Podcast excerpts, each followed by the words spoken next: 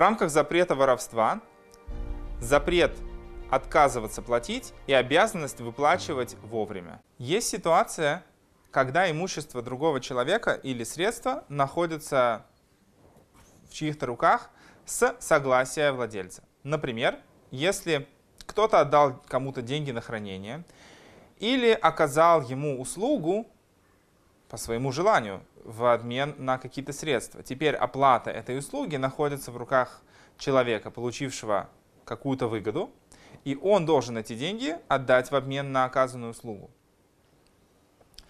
В таком случае человек, который задерживает и не отдает эти средства, поговорим в дальнейшем, что значит задерживает, что значит не отдает. Человек, который не отдает эти средства и задерживает их выплату, он считается вором, то есть он, несмотря на то, что эти средства достались ему, э, в данном случае они находятся в его владении с, по желанию другой стороны, и ну, оплата, например, за услугу, это тоже средства, которые, э, обязанность выплатить их, она возникла в результате оказания услуги. То есть это не то, что были средства кем-то насильно изъяты или кого-то заставили что-то делать, нет. Человек отдал деньги э, на хранение, занял кому-то в, долг или оказал какую-то услугу. Теперь другая сторона должна эти средства вернуть. Если человек не выплачивает эти средства, это является воровством. Как же это работает? Если человек не отдает деньги и вообще говорит, что он их не отдаст, это понятно, что это воровство. Но даже ситуация, когда человек говорит, я не отдам тебе сейчас, приходи завтра, приходи завтра. Если намерение человека заключается в том, чтобы вообще не выплачивать эти средства, то это тоже является э, задерживанием выплаты и тоже является воровством. Или, например, если это было совместное имущество двух человек, и, одна, э, и теперь нужно, например, эти средства выплатить, а одна из сторон отказывается, то это тоже будет такой же ситуацией. Или человек, который задерживает, например, оплату э, или выплаты за квартиры, не хочет их платить. Это все будет попадать под э, запрет воровства, э, обозначенное как э, отказ выплачивать, задержка. Есть разница между этой ситуацией и воровством, и мы сейчас поговорим об этом тоже. Например, ситуация, когда человек получает какую-то услугу, за которую он платит в начале – если он не заплатил вначале и получает эту услугу, это просто воровство. Если же изначально это работает по принципу, что человек сначала получает услугу, а потом выплачивает за нее средства, то эта ситуация будет попадать под э, тот случай, который мы рассматриваем в этой главе, задержка выплаты. По-хорошему, задержка выплаты наступает, когда наступает время расплаты. Или человек попросил ему сейчас заплатить, вернуть, или это время, которое было изначально договорено, что в этот момент произойдет момент расплаты.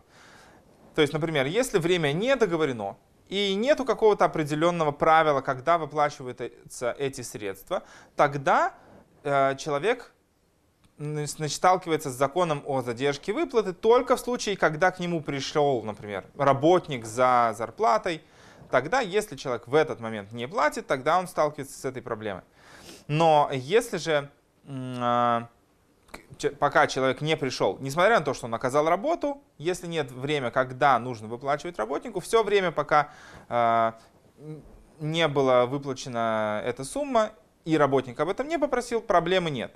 Если же есть время, когда конкретно должно наступать время выплаты, то тогда это а, уже становится проблемой в момент, когда это время наступает. Ну, например, человек проехался на, на маршрутке, допустим, время выплаты до конца поездки, да, то есть человек, выходя с маршрутки, должен заплатить.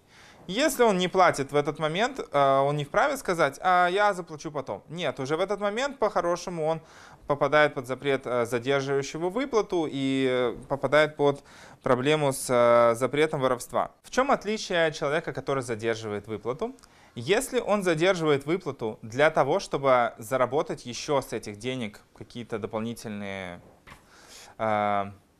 проценты, ну, что-то хочет с этими деньгами еще сделать, чтобы заработать что-то дополнительно, а не то, что он вообще не собирается их платить. То он собирается их заплатить, но не сейчас. Он хочет еще как-то заработать на, на, на этом. Или, например, человек отказывается вовремя вернуть долг, несмотря на то, что это запрещено, и несет тяжелые последствия для второй стороны.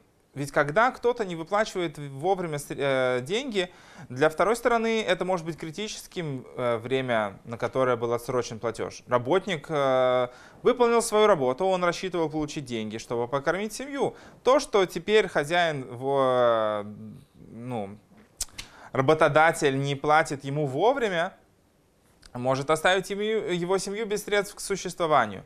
Получается, что несмотря на то, что в данном случае это не будет э, караться э, по суду смертной казнью и в глазах Всевышнего человек, который а, просто тянет время не с целью вообще не выплатить, а просто у него сейчас, например, нет возможности, он хочет как-то еще больше, а, может быть, на этом заработать, несмотря на то, что это не карается смертной казнью, это все равно запрещено и может нести очень тяжелые последствия.